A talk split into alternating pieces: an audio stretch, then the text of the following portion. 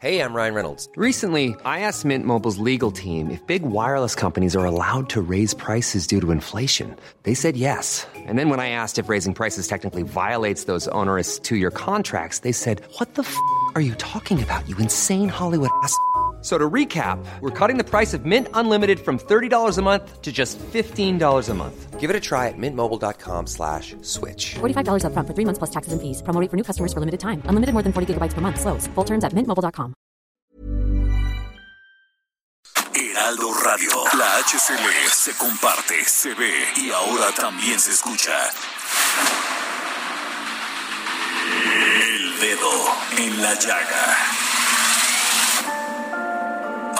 Una vez un mundo en el que nadie creía. Un país de historias inexplicables. Una nación con personajes asombrosos. Santo Tomás tenía razón. Hay que ver para creer.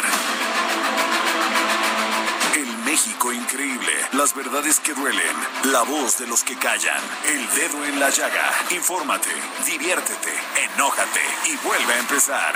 El Heraldo Radio presenta El Dedo en la Llaga con Adriana Delgado. Una niña triste en el espejo me mira prudente y no quiere hablar. Hay un monstruo gris en la cocina que lo rompe todo, que no para de gritar. Tengo una mano en el cuello que con sutileza me impide respirar.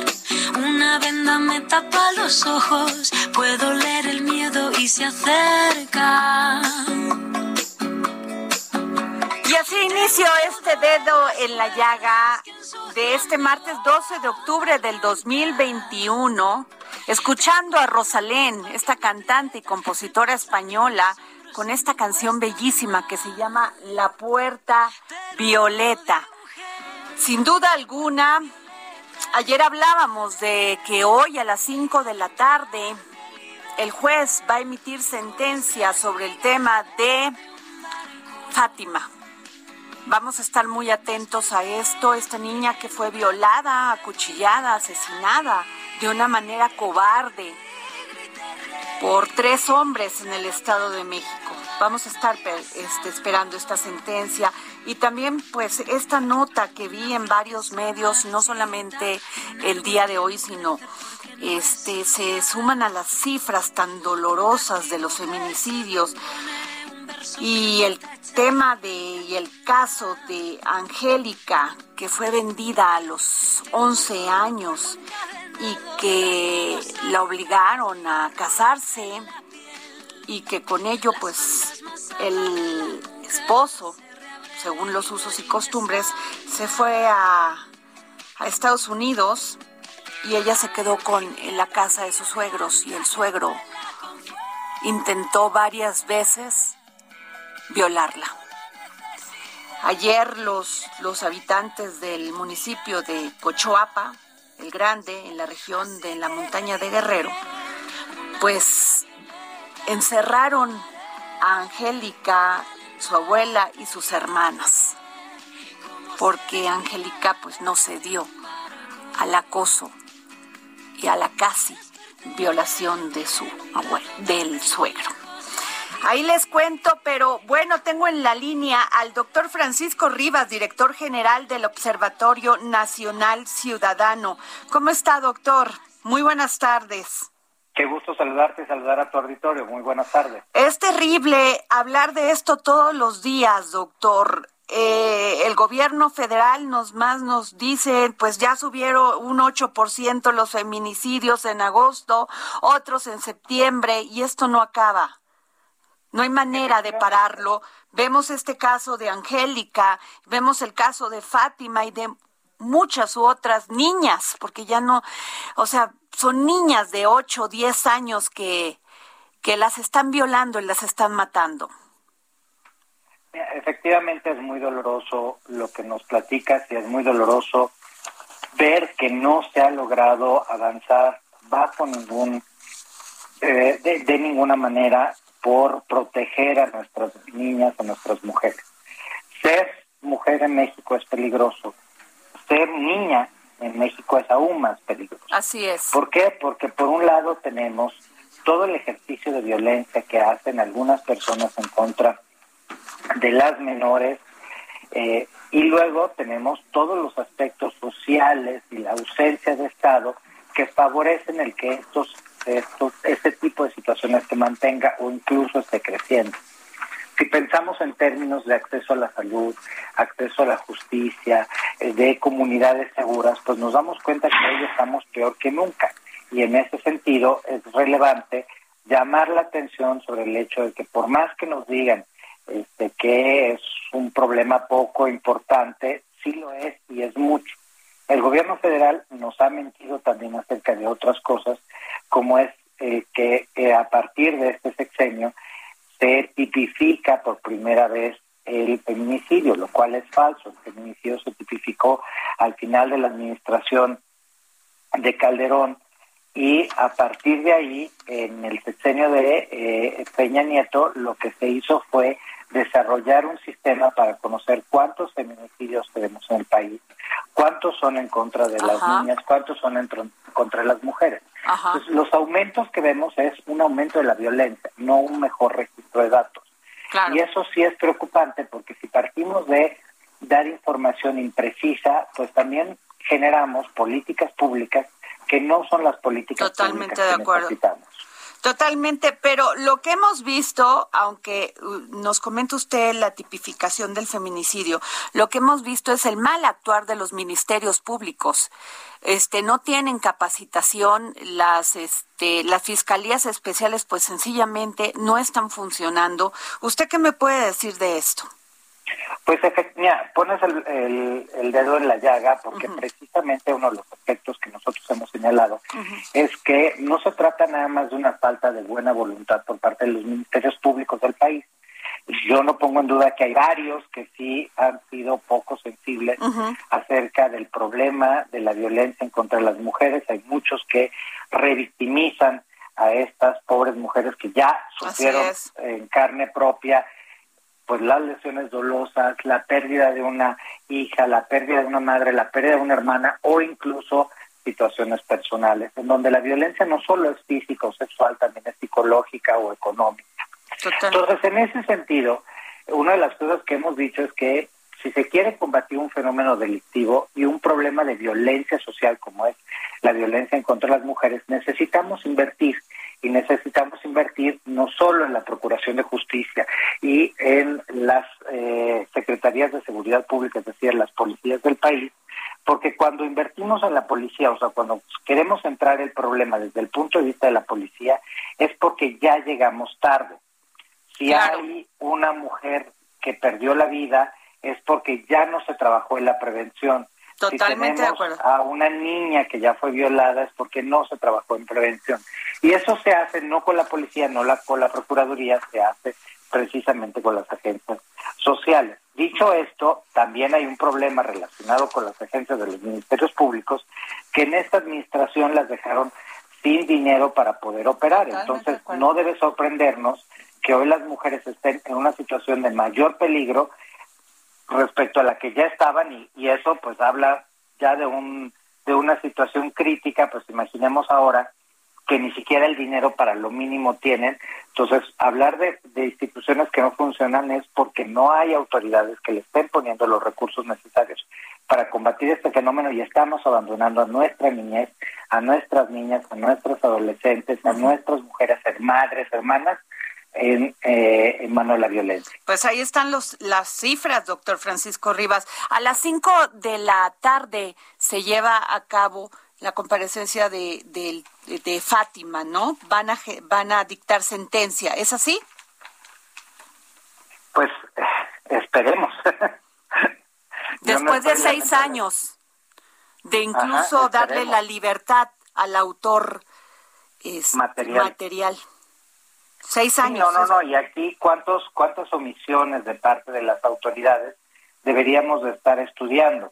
Es decir, cuántas cosas no se cumplieron, cuántos compromisos no se cristalizaron, y por ejemplo, en el tema de todos los procesos que se han hecho, de todas las políticas públicas que se han puesto en marcha relacionadas, por ejemplo, con el tema de eh, las alertas de género, ¿cuántas de ellas realmente han funcionado y cuántas no han funcionado? No hay ninguna evidencia que las alertas de género en el país hayan tenido algún tipo de efecto positivo para disminuir la violencia en contra de nuestras mujeres. Pues así es. Muchas gracias, doctor Francisco Rivas, director general de Observatorio Nacional Ciudadana. Muchísimas gracias por tomarnos la llamada para el dedo en la llaga.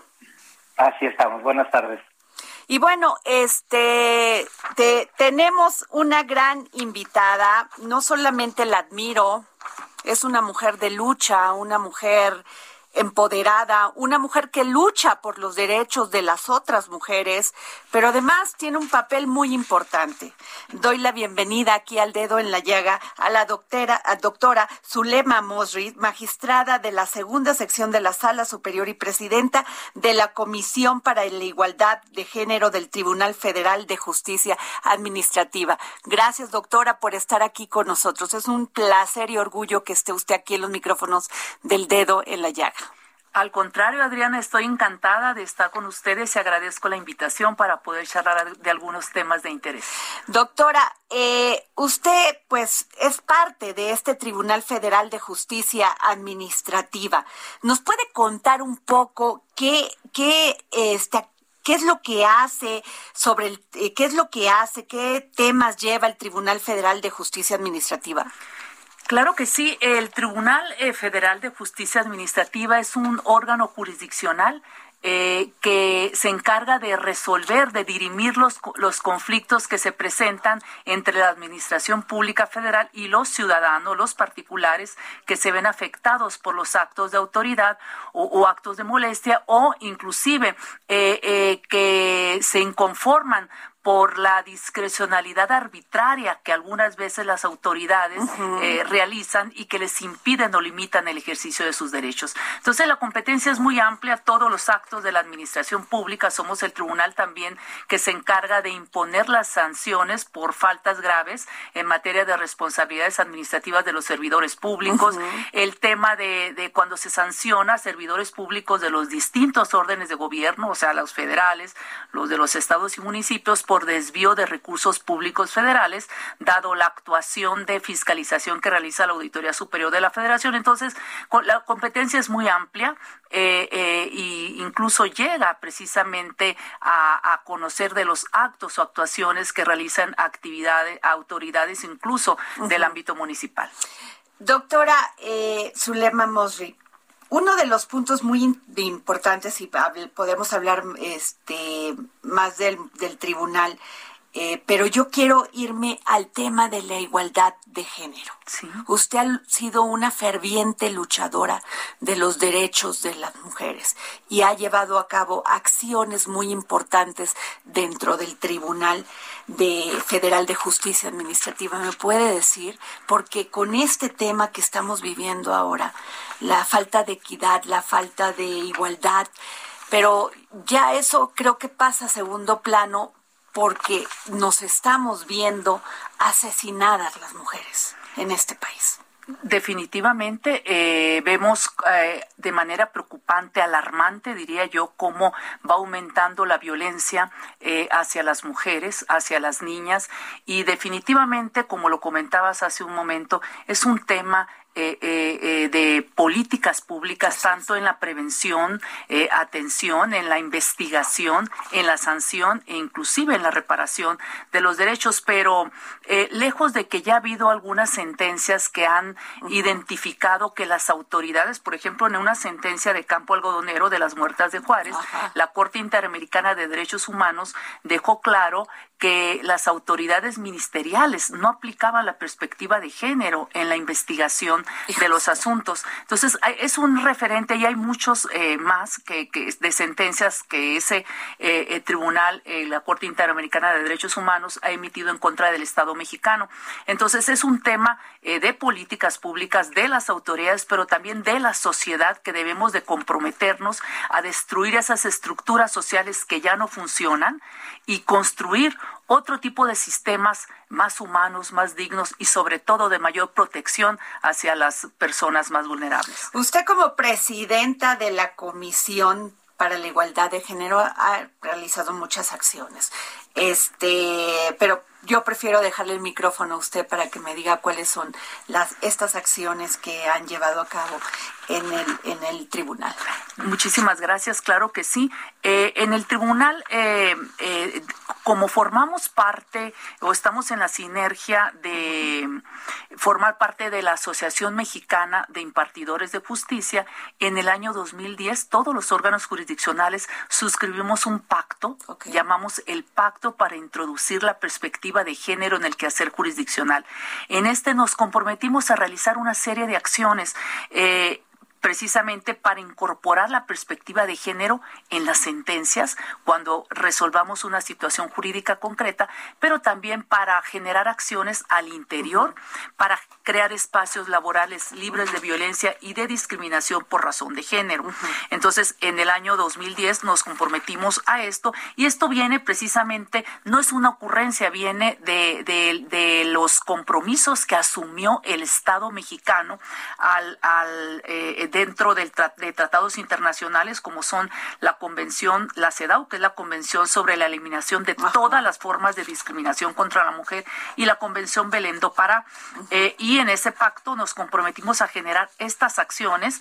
Eh, eh, teniendo claro la necesidad de crear un mecanismo de consulta y de diálogo permanente entre los juzgadores. Entonces, de esta manera, hemos impulsado eh, acciones en lo que es promoción y difusión de los derechos humanos, formación y capacitación del personal jurisdiccional para que la perspectiva de género y la perspectiva de derechos humanos estén presentes en el quehacer jurisdiccional y también hemos impulsado diversas políticas, llamaríamos políticas institucionales, para crear espacios libres de violencia, para que se den condiciones de igualdad y se, y se consolide la igualdad sustantiva eh, de mujeres y hombres.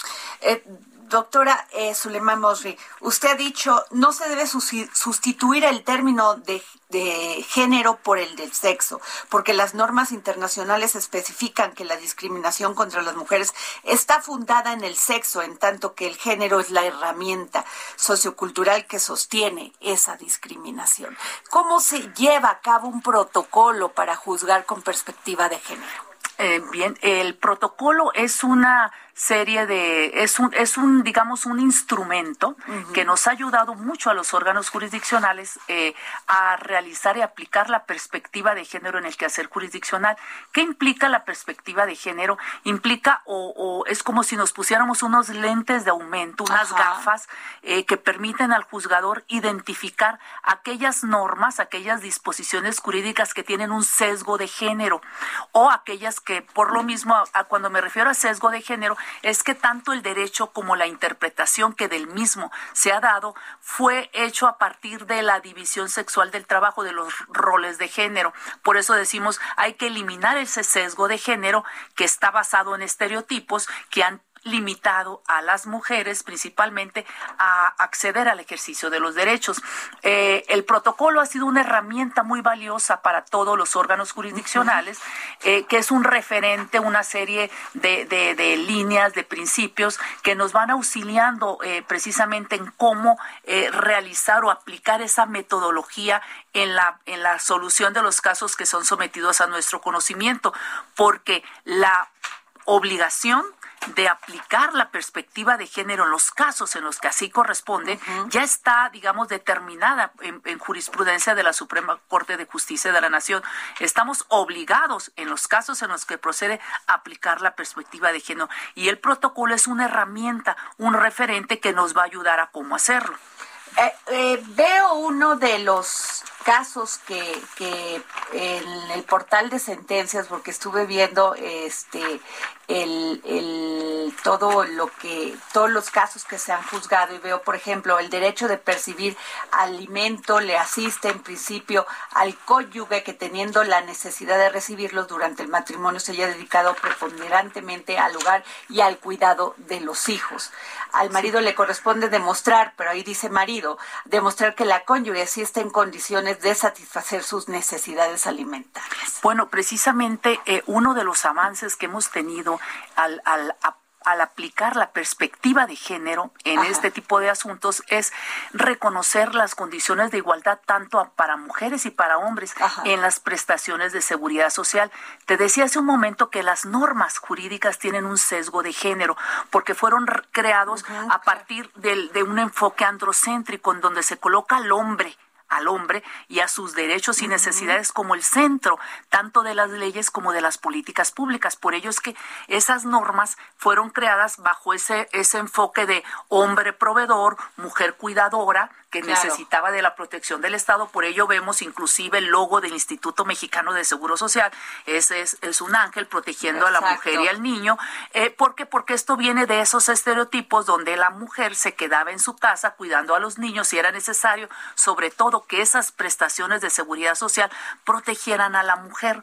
Entonces, eh, por ello es que cuando hemos emitido estas sentencias con perspectiva de género, eh, poniendo en manifiesto o siendo congruentes con el principio eh, o el derecho a la igualdad que está en el artículo cuarto constitucional, se han emitido sentencias en donde se ha reconocido precisamente también el derecho de las mujeres de darles eh, eh, la pensión a los hombres sin condicionar que estos sean dependientes económicos. o sea, el parámetro era el hombre el modelo del ser humano era el hombre. Pero en el caso de la pensión por viudez, por ejemplo, cuando se trataba de que el hombre le iba a dar la pensión por viudez a la, a la cónyuge, a la señora, eh, no, se, no se establecía en la norma la obligación o que se justificara o probara que era dependiente económica. En el caso de del, del, derecho que tiene la mujer de otorgar, en su caso, la pensión por viudez al hombre, ahí sí se condicionaba ¿Por qué? Porque tienen ese sesgo de género. Entonces nosotros a través de una interpretación conforme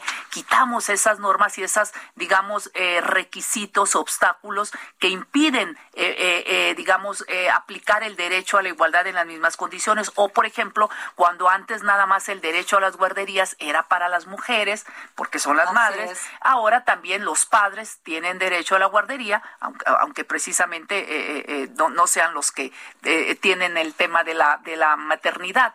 O inclusive eh, en el caso del servicio médico, antes los hombres eran los que le concedían el derecho al servicio médico a afiliar a las mujeres, ahora las mujeres, también a los hombres, pero ha sido una construcción. Entonces muchos dicen, ah, es que juzgar con perspectiva de género beneficia a las mujeres. No, definitivamente no. Vemos en estos casos de las prestaciones de seguridad social, sobre todo por esos estereotipos de género que, en los cuales fueron construidas estas leyes, que las sentencias han venido precisamente a, romper esos estereotipos y a que se otorguen los derechos en condiciones de igualdad. ¿Y qué implica, eh, Adriana, cuando te decía hace rato que implica utilizar eh, unos lentes, unas gafas de aumento? Para, es con el propósito de visibilizar, identificar precisamente esas situaciones asimétricas de poder o contexto, contextos de desigualdad estructural eh, en las que se encuentra una persona que le impide o limita el ejercicio de los derechos, porque normalmente ciertos grupos vulnerables, entre ellos las mujeres, que se encuentran en situación estructural de desventaja, inclusive si es indígena todavía más, u otros grupos eh, vulnerables, implica precisamente que nosotros veamos si hay una situación de desventaja por razón de sexo, eh, o una situación de vulnerabilidad o de discriminación que le impide o limita el ejercicio de los derechos. Entonces, a través de las sentencias establecemos medidas para efecto de que las autoridades les generen las condiciones y puedan ejercer los derechos a la igualdad o que generen medidas de protección o de reparación. Ok. Usted ha dicho, eh, magistrada, Zulema Mosri. La perspectiva de género no pretende negar las diferencias que hay entre mujeres y hombres, sino exigir que éstas no se utilicen para restringir o impedir arbitrariamente a las mujeres el ejercicio de sus derechos. Hay una sentencia del el 2010 que dice mujer víctima de discriminación laboral al no ser contratada como vigilante de las baterías Santa Clara por su condición de mujer. Nos tenemos que ir un corte, pero si usted quiere, este, ¿qué tenemos, productor? Un minuto, un minuto eh, para irnos a un corte, regresamos y me gustaría que nos pudiera con, este, contestar esto porque todas las personas que nos están escuchando en este momento, sobre todo muchas mujeres, quieren saber cuáles son sus derechos. Muchas veces no tienen esa oportunidad de acercarse y de conocer. Por ello, eh, muy bien, claro, por ello es muy importante eh, que se difundan a través Sí, por favor. A partir de, a partir de, de inclusive el acceso a la información que se les facilite a las personas con ese enfoque de género, cuáles son los derechos y ante qué autoridades los pueden hacer efectivos. Me parece muy bien. Bueno, regresamos, nos vamos a un corte y regresamos aquí con la magistrada Zulema Mosre. Tengo una culpa que me aprieta, se posa en mis hombros y me cuesta andar. Pero dibujé una puerta violeta en la pared y al entrar me liberé como se despliega la vela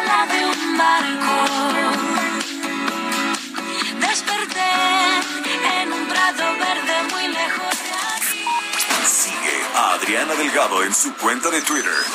Arroba Adri Delgado Ruiz.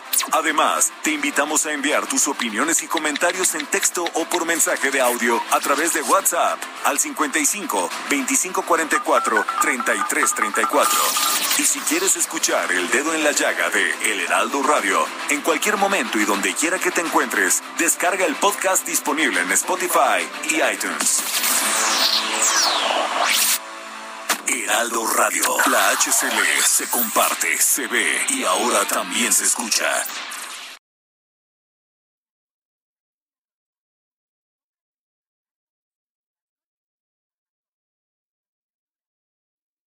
Heraldo Radio. La HCL se comparte, se ve y ahora también se escucha. Sigue a Adriana Delgado en su cuenta de Twitter en arroba Adri Delgado Ruiz. Y envíanos tus comentarios vía WhatsApp al 55 25 44 33 34 o 55 25 02 21 04. Dibujé una puerta violeta en la pared.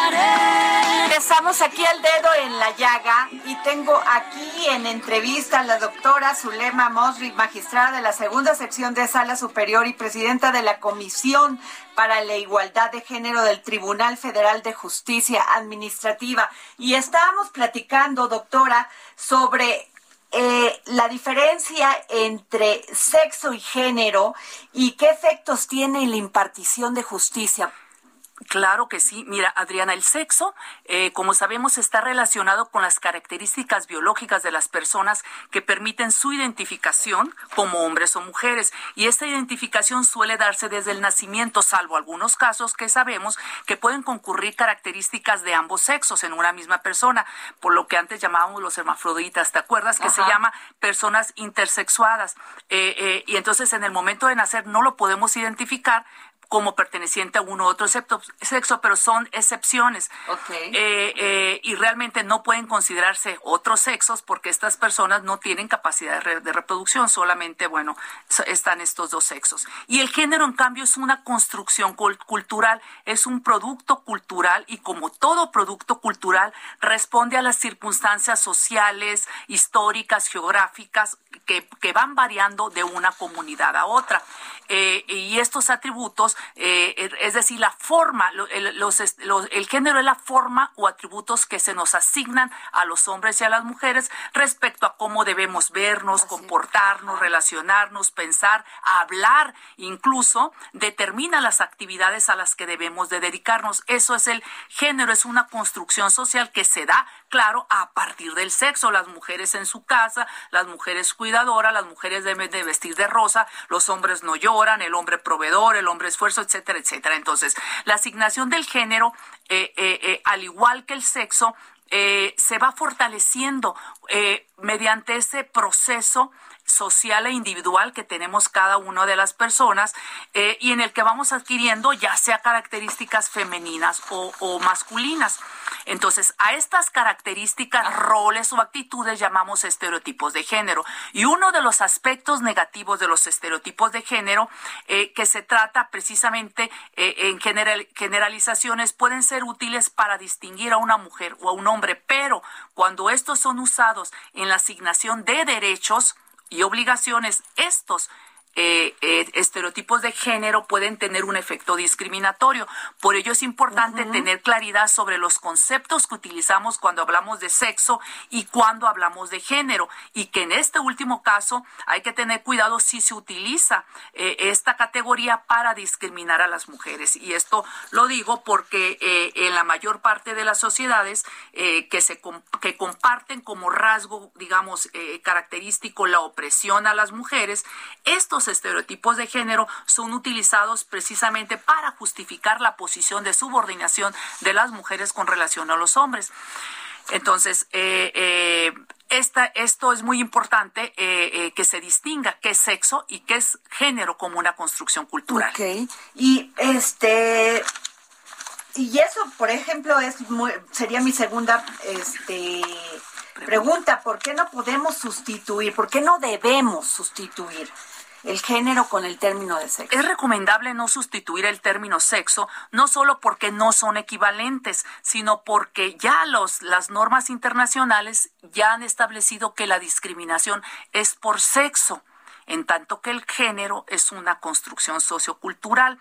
Eh, aquí es importante recordar que una de las principales victorias históricas de los movimientos en favor de los derechos de las mujeres fue que se reconociera que hay derechos específicos para las mujeres y que se basan en su sexo, como los asociados a la reproducción y a la maternidad. Por eso requerimos políticas públicas diferenciadas en razón de sexo. No, no nos pueden tratar igual en temas de políticas públicas. Y ya inclusive, Adriana, algunas especialistas han denunciado que la confusión que hay entre sexo y género ha contribuido a la creciente aceptación de la idea de que hay identidades de género innatas, o sea, y que dicen que deben de ser protegidas, lo que pone en riesgo los logros alcanzados eh, eh, por las mujeres, es decir, la agenda de género que se basa precisamente en el sexo y que están siendo, digamos, amenazados o socavados por términos como expresión de género, identidad de género, y es todo un tema.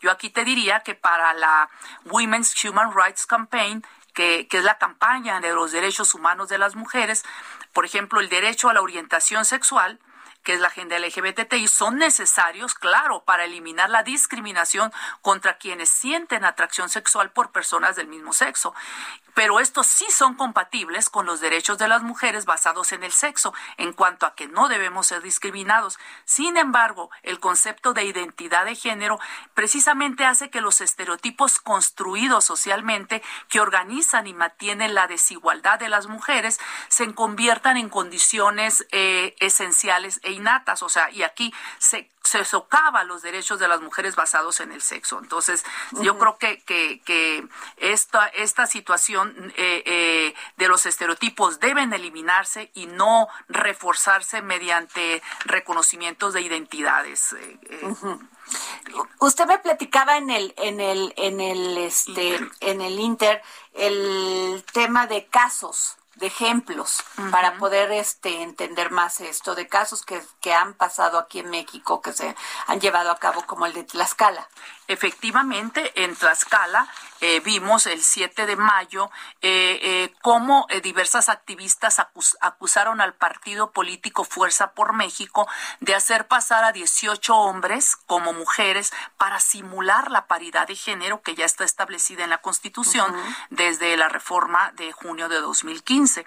Y, y entonces hay otros casos también en los que esta figura de la identidad de género se ha aprovechado para seguir violentando a las mujeres mujeres, como sucedió en el año 2018 en Inglaterra, donde un hombre eh, eh, recluido por violación, precisamente, se declaró ser mujer transgénero para ser trasladado a una cárcel femenil en la cual abusó de cuatro mujeres. Por ello, es importante eh, seguir reconociendo que la discriminación contra las mujeres se origina por su sexo, no por su identidad de género, no por el género, y que además de ser un, digamos, la identidad de género, un concepto que atiende a criterios científicos, como son los sentimientos de cada persona, pues niega la realidad material de que el sexo está en el origen de la violencia y la discriminación que sufren las mujeres. Hace un momento dices, bueno, ¿por qué las mujeres somos violentadas? O sea, los feminicidios, las violaciones, ¿por qué? Precisamente porque los hombres pueden hacerlo, por ser la, por la condición de mujer,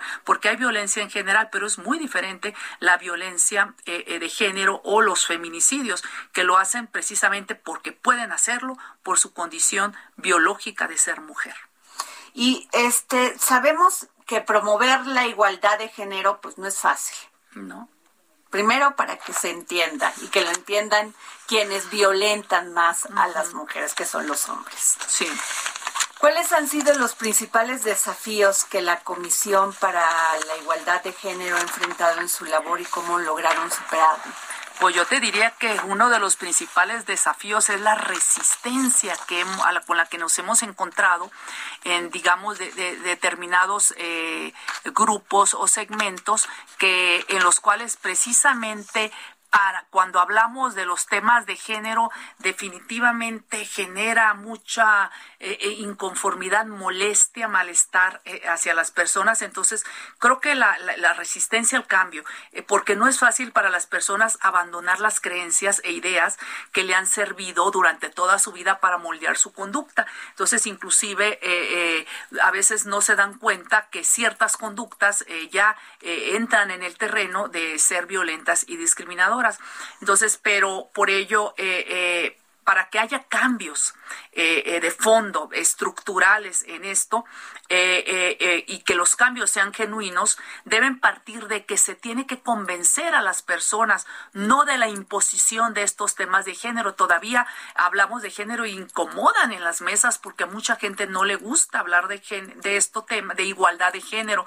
Piensan que hablamos de igualdad entre mujeres y hombres. Sí, igualdad de derechos y para acceder al ejercicio de los derechos, sí. Sin embargo, requerimos políticas públicas diferenciadas. Por ello hablamos de tratos diferenciados legítimos y tratos diferenciados ilegítimos. Ilegítimos es cuando a una mujer le imponen más cargas, más trabas, precisamente para acceder a un trabajo o a, las posibilidades de estudiar ciertas cuestiones, porque recordemos que antes las mujeres no podían estudiar, no podían administrar sus bienes, no podían eh, eh, votar Inclusive en algunos países de Oriente ni siquiera podían conducir un automóvil hasta hace algunos años. Y gracias al trabajo de muchas mujeres que levantaron la voz, que despejaron el camino para que otras pudieran recorrerlo con mayor facilidad, es que ahora las mujeres podemos eh, ejercer eh, derechos eh, con mayor facilidad, pero no es en todos los casos. Todavía falta mucho por hacer para que la justicia alcance y para que muchas otras mujeres que no saben cómo hablar, cómo exigir, cómo unirse precisamente para, para, para exigir que, que se generen las condiciones para que se materialicen los derechos. Falta mucho para hacer para que esas también puedan ejercer los derechos en, un, en condiciones de igualdad. Hace un momento te decía que cuando firmamos el pacto para introducir la perspectiva de género en los órganos de impartición de justicia, todos nos comprometimos a sembrar la semilla de la igualdad en cada una de las personas que integran los tribunales para que cuando esta semilla germine y dé frutos, el proceso de aplicar la perspectiva de género en todo se convierta en un proceso natural en un proceso precisamente donde ya, ya no sea un tema hablar de, de esto, sino que sea un proceso natural. Entonces, eh, es muy importante tener en cuenta este tipo de cuestiones todos los servidores públicos y todas las personas en el ámbito de su competencia. Zulema Morri, ¿usted cree que ha germinado? esta semilla? Hemos avanzado, definitivamente sí. Hemos, eh, si bien hemos avanzado con eh, la emisión de sentencias con perspectiva de género, sentencias con perspectiva de derechos humanos, litigio estratégico de derecho público, ya vemos recientemente concursos exclusivos para mujeres que son políticas dentro de los órganos jurisdiccionales, e inclusive la Corte en el, en el Poder Judicial se acaba de aprobar la licencia de paternidad por tres meses, al igual que las mujeres, cuando la Ley Federal de Trabajo reconocía solamente cinco días para los hombres, porque se piensa que las mujeres nada más son las que entregan los cuidados y no pueden ser, eh, eh digo, receptoras del derecho también a, que les, les ayuden en esto y todavía lo toman como una ayuda cuando es una responsabilidad de los hombres. Hemos avanzado, definitivamente, pero las sentencias de los tribunales no han sido suficientes para colmar la expectativa de la sociedad de que hay una mejora en la provisión de esos bienes, como es justicia, bien común, seguridad, protección, etcétera, eh, eh, eh, que son obligaciones del Estado, me refiero en forma general del Estado mexicano. ¿Por qué? Porque nosotros los órganos jurisdiccionales conocemos de violaciones a los derechos humanos que se han dado en el pasado. Por ello es importante que todas las autoridades en el ámbito de su, de su competencia, desde la investigación, la prevención, desde las autoridades que están en contacto directo con los ciudadanos apliquen esa perspectiva, se rompan esas estructuras que a veces traemos los individuos, incluso las, las ponemos o las manifestamos en el trabajo para que verdaderamente haya un cambio cambio siempre he sostenido que ya dejamos atrás la época en la que veíamos a los derechos humanos como aspiraciones jurídicas. Pues sí, ya las dejamos atrás porque ya no necesitamos luchar por ningún derecho, Adriana. Todos los derechos los tenemos reconocidos. Actualmente nos encontramos la época en la que tenemos que generar las condiciones para materializar los derechos. Es la época de la materialización de los derechos y ahí está el desafío en que se instrumenten políticas públicas que realmente garanticen eso y que los órganos jurisdiccionales nosotros desde nuestra perspectiva, a través de la sentencia, también obliguemos a las otras autoridades a que hagan lo propio y mediante las sentencias hagamos ese cambio o impacto positivo en la vida de las personas que tocan la puerta de la justicia. Qué importante es esto que nos dice este magistrada porque los derechos cuestan. Los derechos cuestan, hace cuestan dinero. Totalmente. De hecho se habla eh, de los presupuestos para la materialización de los derechos, no nomás el presupuesto en términos de dinero. Hace un momento te platicaba del tema de la licencia de parentalidad. Pues qué, qué bien, definitivamente. Sin embargo, necesitamos tener recursos para cubrir las vacantes, porque en los órganos jurisdiccionales no podemos eh, quedarnos sin el personal que esté trabajando precisamente para cumplir con los postulados de la justicia que hablan de una justicia pronta, completa, expedita y en los términos y plazos que señala la ley. No podemos prescindir del personal jurisdiccional porque nos atrasamos, es mucho trabajo. Entonces, las licencias cuestan. ¿Por qué? Porque hay que cubrir las vacantes, las licencias de las licencias, hay que cubrir las vacantes inclusive.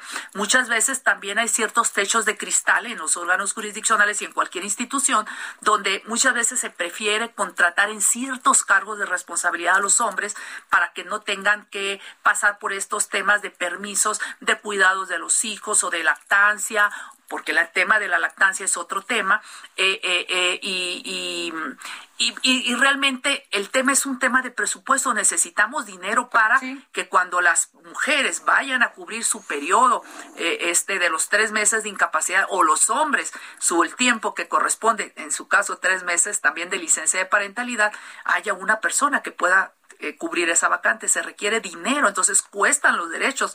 Me refiero como es. Ahí es donde hace tope la defensa y la lucha de políticas públicas que generen igualdad, equidad y Totalmente, Adriana, totalmente de acuerdo. Inclusive, eh, eh, eh, en, creo que fue en Argentina, hubo un litigio donde una persona decía, bueno, tengo derecho a mi casa, denme mi casa. O sea, tengo derecho a una vivienda, quiero mi vivienda. Y llegó hasta, el, hasta la corte y dijeron, pues sí, efectivamente, tiene su derecho a la vivienda, dale la vivienda. El tema es un tema de presupuesto. Entonces, todos los derechos cuestan. Hay, debe de, debe de, de disponerse precisamente de un tema económico para materializar los derechos de muchos y otros eh, implica, digamos, eh, cuidar reordenar bien eh, la instrumentación de las políticas públicas para asegurar que los recursos que se asignan para los programas y proyectos realmente sean efectivos y cumplan con los objetivos, que es otro tema.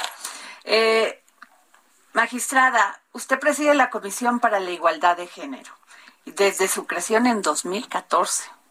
O sea, ha sido una, una larga lucha. Sí. ¿Qué significa para usted formar parte? Pues realmente ha sido una gran satisfacción y también he, encontrado un importante descubrimiento en esto. Y cuando me refiero, Adriana, a una gran satisfacción, eh, eh, eh, porque aunque se pueda pensar que las acciones emprendidas desde la Comisión para la Igualdad de Género en el tribunal no tienen una amplia resonancia, lo cierto es que sí han incidido en la sociedad. Mm, no solo cuando hemos convocado concursos de, dibujo hacia las niñas, hacia los niños de los trabajadores, incluso con el propio personal, en donde vamos generando esa sinergia para que a través de esas expresiones artísticas ellos precisamente eh, eh, eh, empiecen a manejar estos temas de derechos humanos como son la igualdad, la no discriminación, el acceso a la justicia, la inclusión, etcétera. Entonces, ha sido muy satisfactorio porque estas actividades de sensibilización han hecho que permeen con el personal y con sus familias y hemos también, te podría decir, una satisfacción que hayamos logrado eh, la aprobación de las licencias de paternidad o de parentalidad dentro del tribunal e incluso antes de que fuera reformada la Ley Federal de Trabajo, claro que nos quedamos con los cinco días. Queremos también que se reconozcan el derecho a los tres meses, igual que como se acaba de aprobar en la Corte. Otra satisfacción ha sido que hemos eh, eh, creado, este, instalado 15 salas de lactancia en las distintas salas regionales del tribunal que se encuentran en todo el país, donde hay necesidades de eh, precisamente de que se aplique o que las mujeres puedan ejercer su derecho a la lactancia, porque es un derecho. Eh, eh, ¿Y si se les da el espacio para que las mujeres puedan tener eso? Claro que sí, instalamos las salas con su refrigerador en condiciones dignas, con los insumos necesarios para que ellas puedan ejercer este derecho que está en la Ley General de Salud, incluso este también en la Ley General de Acceso a las mujeres a una vida libre de violencia que señala que constituye violencia laboral la, eh, digamos, negativa o, impedimento de las mujeres a llevar a cabo el periodo de lactancia previsto en la ley. Inclusive en la ley del ISTE también está este eh, eh, derecho al fomento para la lactancia materna y amamantamiento. Y bueno, te diría que, que la Ley General de Salud se señala la obligación de crear lactarios en los centros de trabajo, tanto en el sector sector público como en el sector privado. Te decía, eso es una satisfacción y yo podría decir que en este paso por, el, por la Comisión para la Igualdad de Género también he, descubierto muchas cosas.